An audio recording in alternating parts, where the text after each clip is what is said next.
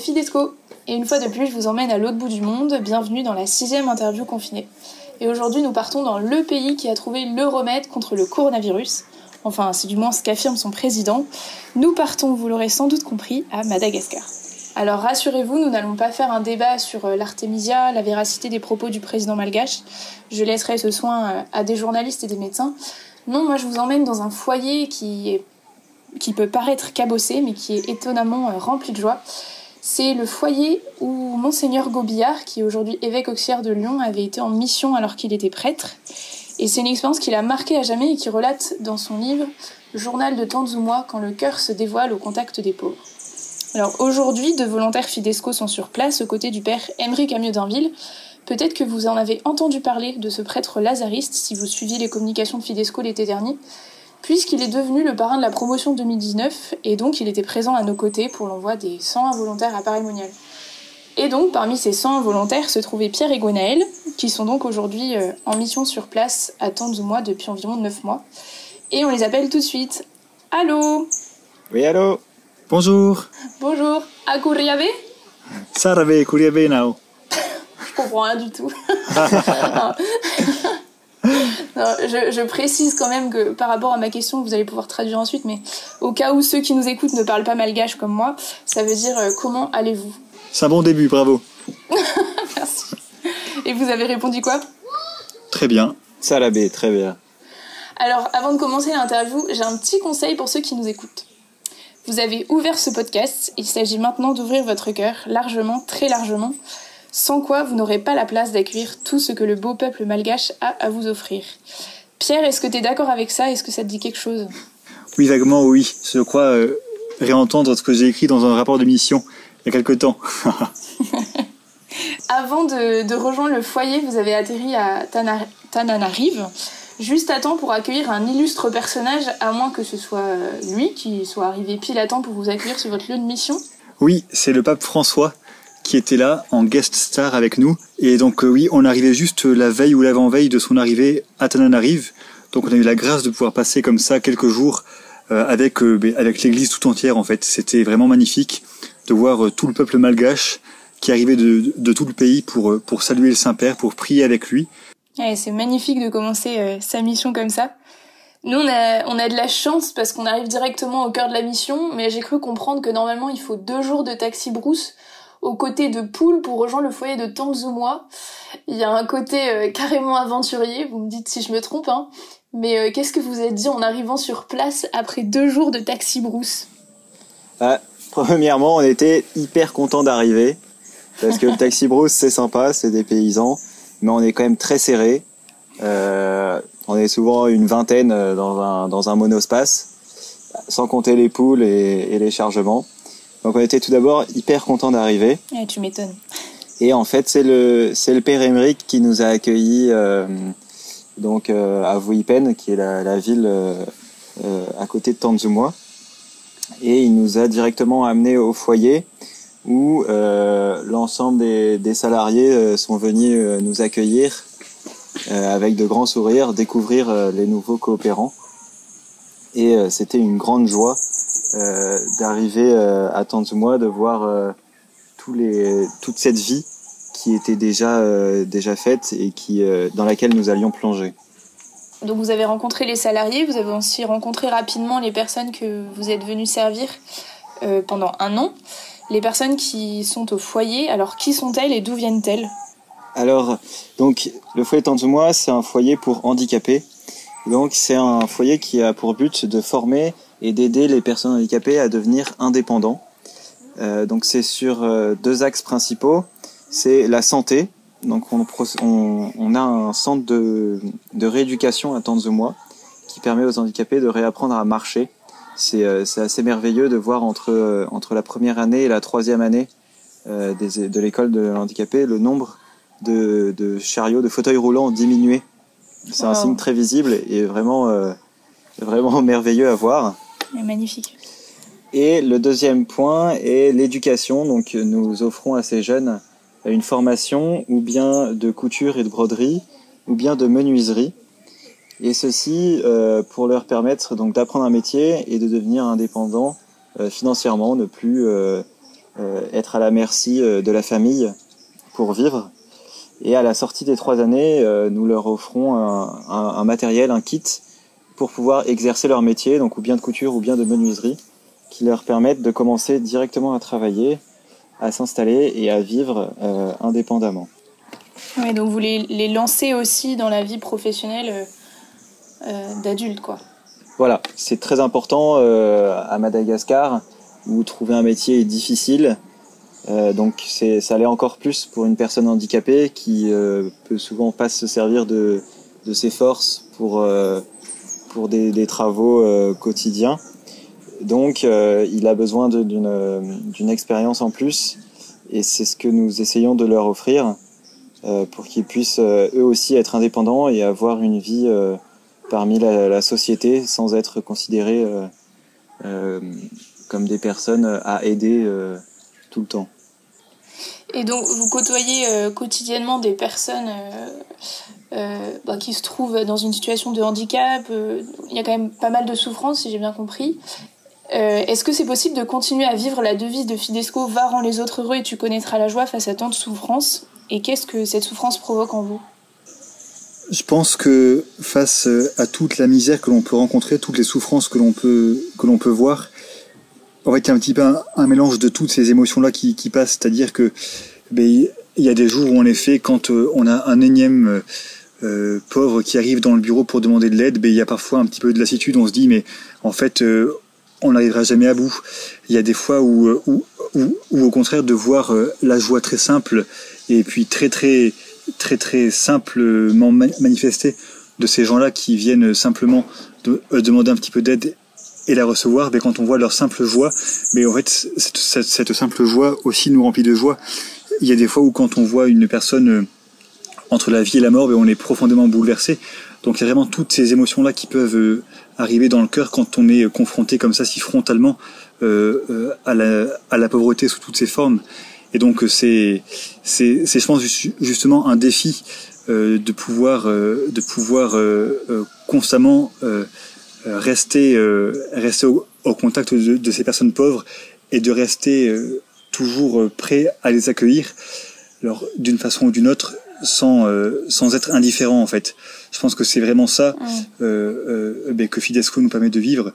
C'est c'est en fait rendre les autres heureux et ça passe parfois par des moyens euh, qu'on avait prévus, parfois par des moyens qu'on n'avait pas prévus. Mais ce qui compte vraiment, il me semble, c'est de, c'est de toujours être disponible et puis de donner euh, ce qu'on a, ce qu'on est, parce que, parce que c'est, c'est, c'est, ça peut arriver parfois de, de sentir qu'on est un peu passé à côté de la rencontre, mais finalement, si, euh, si on, si on y est investi personnellement, euh, comme personne euh, envers une autre personne, mais on sera jamais déçu, je pense. Pierre, j'en viens encore de te citer dans ton rapport. Tu écris alors, l'amour seul est capable de justifier le déséquilibre impossible à mesurer qu'il y a entre ce que l'on donne et ce que l'on reçoit. Et même, il rend la comparaison entre les deux complètement inutile. Je suis partie pour aimer et servir les pauvres, et je me retrouve à ne plus savoir qui est vraiment le pauvre et qui est-ce qui aime le plus et je pourrais le réécrire aujourd'hui parce que parce que aucune expérience depuis ne m'a ne m'a fait changer d'avis à ce, à ce niveau-là. Vraiment, c'est, enfin, je suis, je suis vraiment impressionné de, de, de tout ce qu'on reçoit dans cette mission et en particulier de, ce qu'on reçoit en fait des plus pauvres.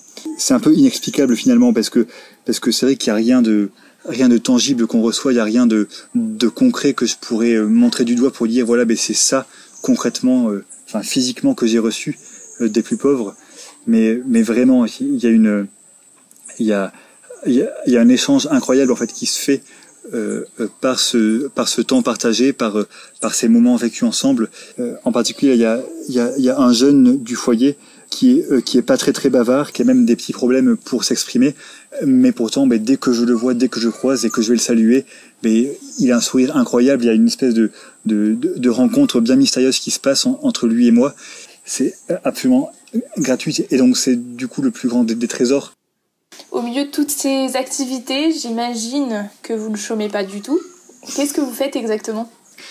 On fait euh, tout ce qui doit être fait, donc ça peut être, ça peut être, euh, vraiment un petit peu tout ce qui se présente. Euh, la tâche principale et qui est, et qui est vraiment le, cœur de la mission pour, pour lequel on a été envoyé, c'est vraiment d'être gestionnaire du foyer. Donc, on est, souvent à gérer les affaires courantes du foyer. Donc dans un bureau qui est au cœur du foyer, on accueille tous les fournisseurs, tous les, voilà, toutes les personnes qui vont être accueillies ou qui sont accueillies on s'occupe de, toute la partie comptabilité, de, toute la gestion, vraiment aussi du personnel. Donc ça c'est une bonne partie du travail ici à Tanzumwa, avec aussi euh, le, le, développement euh, d'autres projets extérieurs au foyer. Donc on est aussi assez engagé dans pas mal de travaux, euh, des chantiers au service des villages voisins, d'écoles ou de ou de personnes pauvres.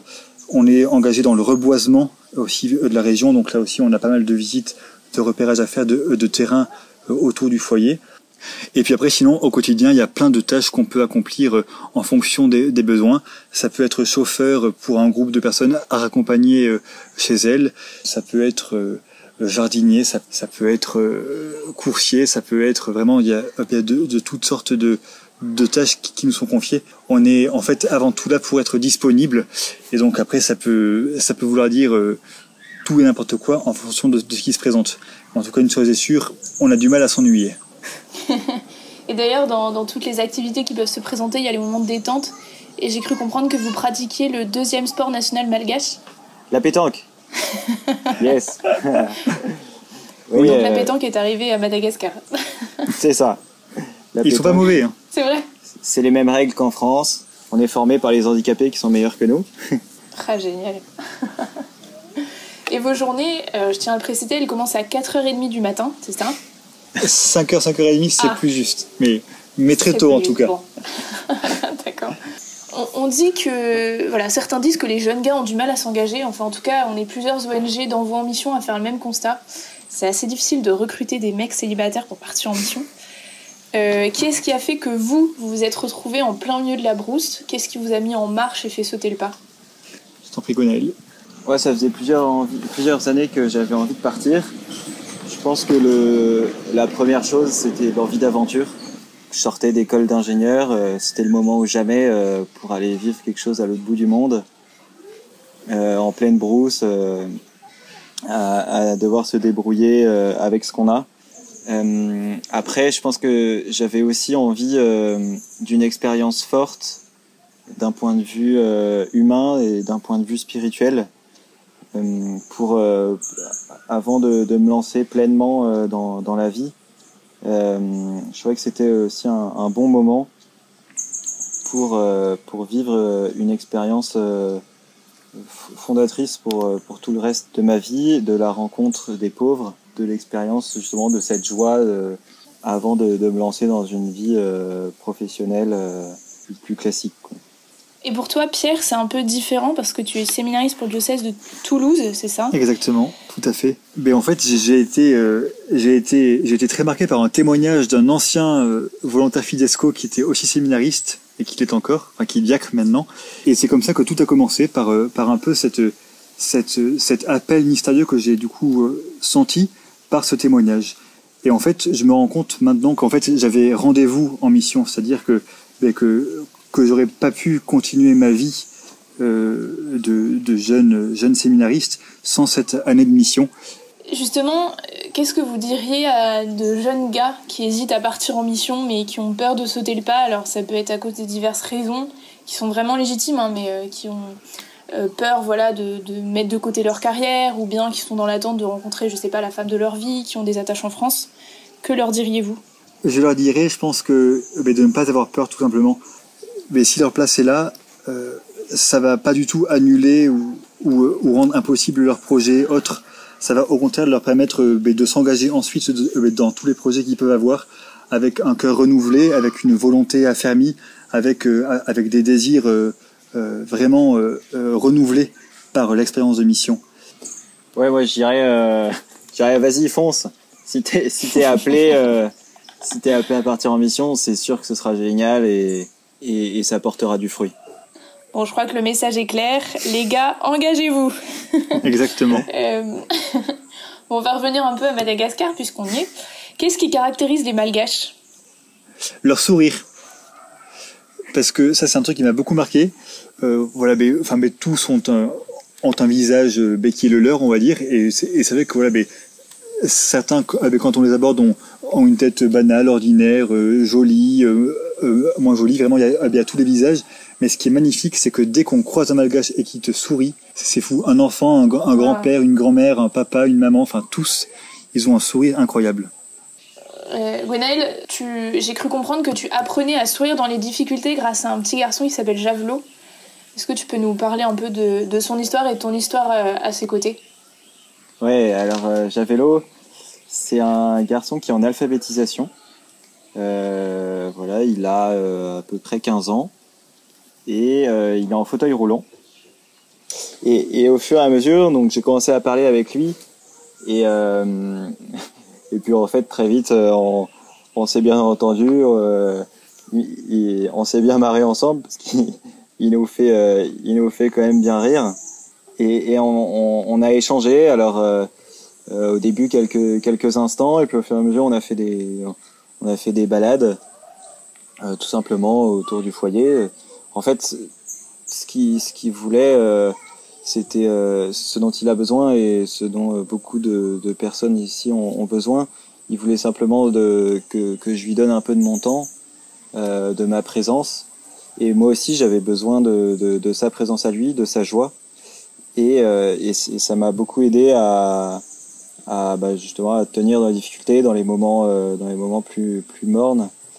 Et il m'a il m'a toujours redonné la joie euh, parce que simplement euh, je lui donnais un peu de temps et et on partageait des, des, moments, euh, des bons moments ensemble, simples. Vous vivez tous les deux en colocation?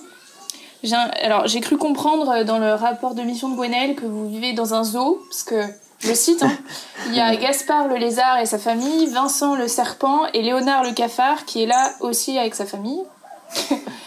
euh, Dites-moi, qui fait quoi dans la maison? On va exclure hein, les animaux, je parle bien sûr de, de, de tous les deux. Euh, quelles sont vos spécialités et occupations favorites à chacun? Euh, Alors moi, je suis plutôt cuisine. J'ai toujours été plutôt cuisine d'ailleurs. Mais euh, là, ça, ça, relève un peu plus de, de l'exploit. Euh, mais on, on, y arrive. On a déjà fait, j'ai déjà fait un, un, gâteau au chocolat. Euh, voilà, les, les, gâteaux, bon, faut, faut se faire au, au four à charbon ou ah oui, ou au moyen du bord. Mais euh, voilà, en, en, ce moment, il y a un, un, vacherin qui est en cours. Alors c'est, c'est un grand, un grand test là. Ah carrément, un vacherin. Et toi, euh, Pierre? Moi, je dis, je pense que j'ai exprimé en début de mission un, un charisme de, de décoration j'ai fait de notre petite maison euh, euh, très belle et très grande, mais, mais, mais qui manquait un petit peu de, de, d'habillement. Enfin, mais voilà, je, je, me suis mis dans le réaménagement en mettant une petite armoire par-ci, un petit, un petit, euh, une petite natte par-là. Voilà, donc j'étais plutôt dans la partie euh, décoration de la maison. Et je, je crois pouvoir dire, sans trop me vanter, que, que, euh, que le résultat est assez agréable à, à vivre. On a en particulier deux, euh, deux guitares qu'on a alors, euh, qui étaient au début juste des guitares décoration parce qu'elles n'étaient pas accordées ni, ni, ni, utilisables. Donc elles servaient de d'abat-jour, c'était assez chic. Mais là, depuis quelques, ah. euh, depuis quelques semaines, j'en ai fait réparer une et je me suis mis à la guitare là depuis, depuis deux semaines maintenant. Donc j'espère pouvoir bientôt animer les louanges qu'on a tous les mercredis soirs avec, avec le père Émeric et puis le frère Prosper et puis quelques gens de passage. Voilà donc si je peux servir la louange par quelques accords de guitare encore timides, ce sera avec plaisir. Ah, génial, bravo Bon, je, je, rappelle pour ceux qui nous écoutent que vous ne vous êtes pas choisi pour vivre la mission. Euh, je crois comprendre quand même que ça se passe plutôt bien. Euh, ça va, ça va. Donc, euh, je vais pouvoir vous demander une petite question qui va, qui va j'espère, ne pas générer de clash. Quel est le truc le plus étonnant que vous avez découvert chez l'autre en vivant en colocation? Ce qui m'a beaucoup étonné, ça a été sa persévérance à garder les cheveux longs. C'est-à-dire que Gonel ne s'est pas coupé les cheveux avant les six premiers mois de mission, je crois. Ce qui fait qu'on avait en fin de, en fin de, en fin de, en fin de temps de sans coiffeur, on avait droit à une collection de foufous dans la maison, absolument incroyable. Ah oui, d'accord. Et, des, et des tentatives de chignon sur les côtés, sur le devant, sur l'arrière. Enfin, c'était très rigolo. Et, euh, et, heureusement, le père Embrick a, a fini par faire acte d'autorité et, et, puis a imposé une coupe militaire à Gwenaël. Ah, il faisait trop chaud en, Ah oui, en c'est janvier, du- c'est pour ça. Du c'est ça. C'est coupé pour mieux repartir, pas. Je crains la suite. non, alors moi c'était juste les cheveux, mais Pierre en revanche c'est la barbe. Ah oui, c'est ça. Il me semblait bien que j'avais vu une, une grosse barbe sur les Chacun sa spécialité. Et, euh, et donc, euh, grosse barbe, ça fait. On imagine un peu le, missionnaire. Justement, euh, Pierre, dans ton premier rapport de mission, tu parles de choses extraordinaires en France, devenues ordinaires à Madagascar, notamment des lémuriens, des plants d'ananas, mais aussi des missionnaires. Et à ce sujet, je cite, tu disais Je comprends alors que pour moi-même, il ne s'agit pas seulement d'être un volontaire en humanitaire, mais bien un missionnaire. C'est quoi pour vous un missionnaire Et comment êtes-vous missionnaire à Tanzuma Euh, mais je trouve que justement le foyer Tanzuma euh, est missionnaire, enfin comme foyer, mais, euh, surtout les pe- personnes qui y sont, parce que l'aide, l'aide concrète apportée aux personnes, euh, mais c'est jamais, enfin il n'y a jamais que ça en fait. Euh, le père Emmerich est, euh, impliqué de, mais de tout- toute sa vie, de tous ses moyens, de toutes ses forces dans l'aide des plus pauvres, quels qu'ils soient, qui qu'ils soient. Et pourtant, cette aide matérielle, cette aide concrète qu'il leur apporte n- euh, n'est jamais isolée. Il y a toujours un souci euh, du bien spirituel des, euh, des hommes, des âmes. C'est-à-dire que sans jamais être non plus rentre-dedans et, agressif d'un point de vue de l'évangélisation, il sera toujours disponible pour aussi aider les personnes dans, leur, dans leur foi, dans leur cheminement. Et je crois qu'il y a vraiment un équilibre juste à trouver. Il me semble qu'il est bien trouvé ici à Tanzuma. Bon, bah écoutez, euh, Pierre Gwenaël, vous qui êtes missionnaire, euh, on a, depuis le podcast la semaine dernière, on a commencé les défis intervolontaires. En gros, à la fin du podcast, les volontaires qui sont interviewés, donc euh, aujourd'hui vous, vous devez répondre aux défis lancés par les volontaires du podcast précédent et à votre tour lancer un défi aux volontaires qui suivront. Donc j'ai commencé avec Marine et Stanislas, je sais pas si vous vous souvenez d'eux, au, au Les Autos. ouais. Les autos. Et donc, alors ils savaient pas que ce serait vous, hein, mais ils vous ont lancé le défi suivant, qui est de chanter un chant typique de votre lieu de mission. Euh, attends, on va trouver un truc. Euh, prends le Vuninaicha, là, le...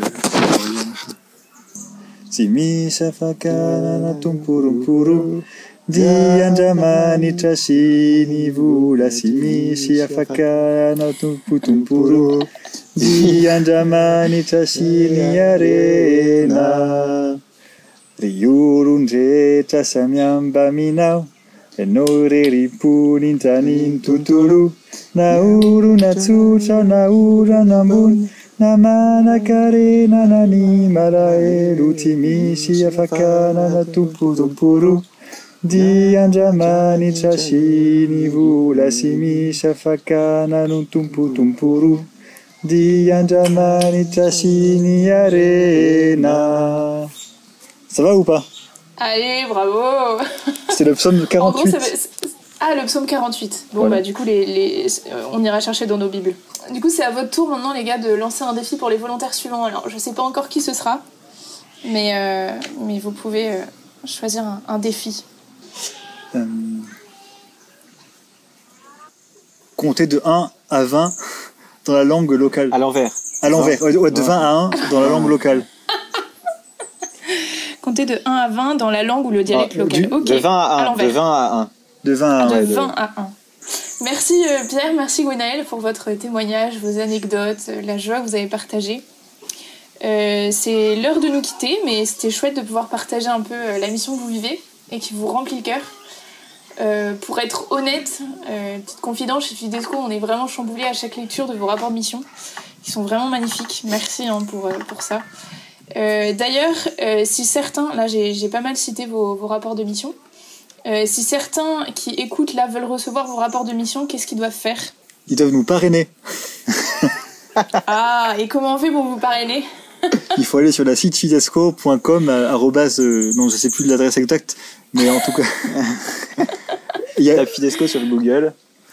a- euh, bah. Fidesco fait des super pages hyper stylées avec euh, ple- euh, le résumé de, euh, de notre mission. Donc il suffit de, euh, de Ouais. se connecter et, et de cliquer sur le petit bouton faire un don. Euh, Allez, un petit dernier mot chacun, euh, le mot de la fin pour ceux qui nous écoutent. Moi je dirais Veluma, c'est c'est c'est du malgache et ça veut dire soyez vivants. Voilà donc c'est c'est de la formule d'au revoir des gens ici et qui est quand même très belle, qui est voilà une, une belle invitation à être juste vivant donc euh, dans tout ce que ça implique de joie, de de, de don de soi et d'amour. Moi, je dis, je dis au revoir à tous. Voilà, c'est plus classique. et surtout, euh, et surtout euh, que, que chacun vive sa mission euh, euh, à laquelle il est appelé, que ça soit à partir ou à, ou à rester de là où il est, mais, euh, mais qu'il la vive qui, et qu'il la vive à fond.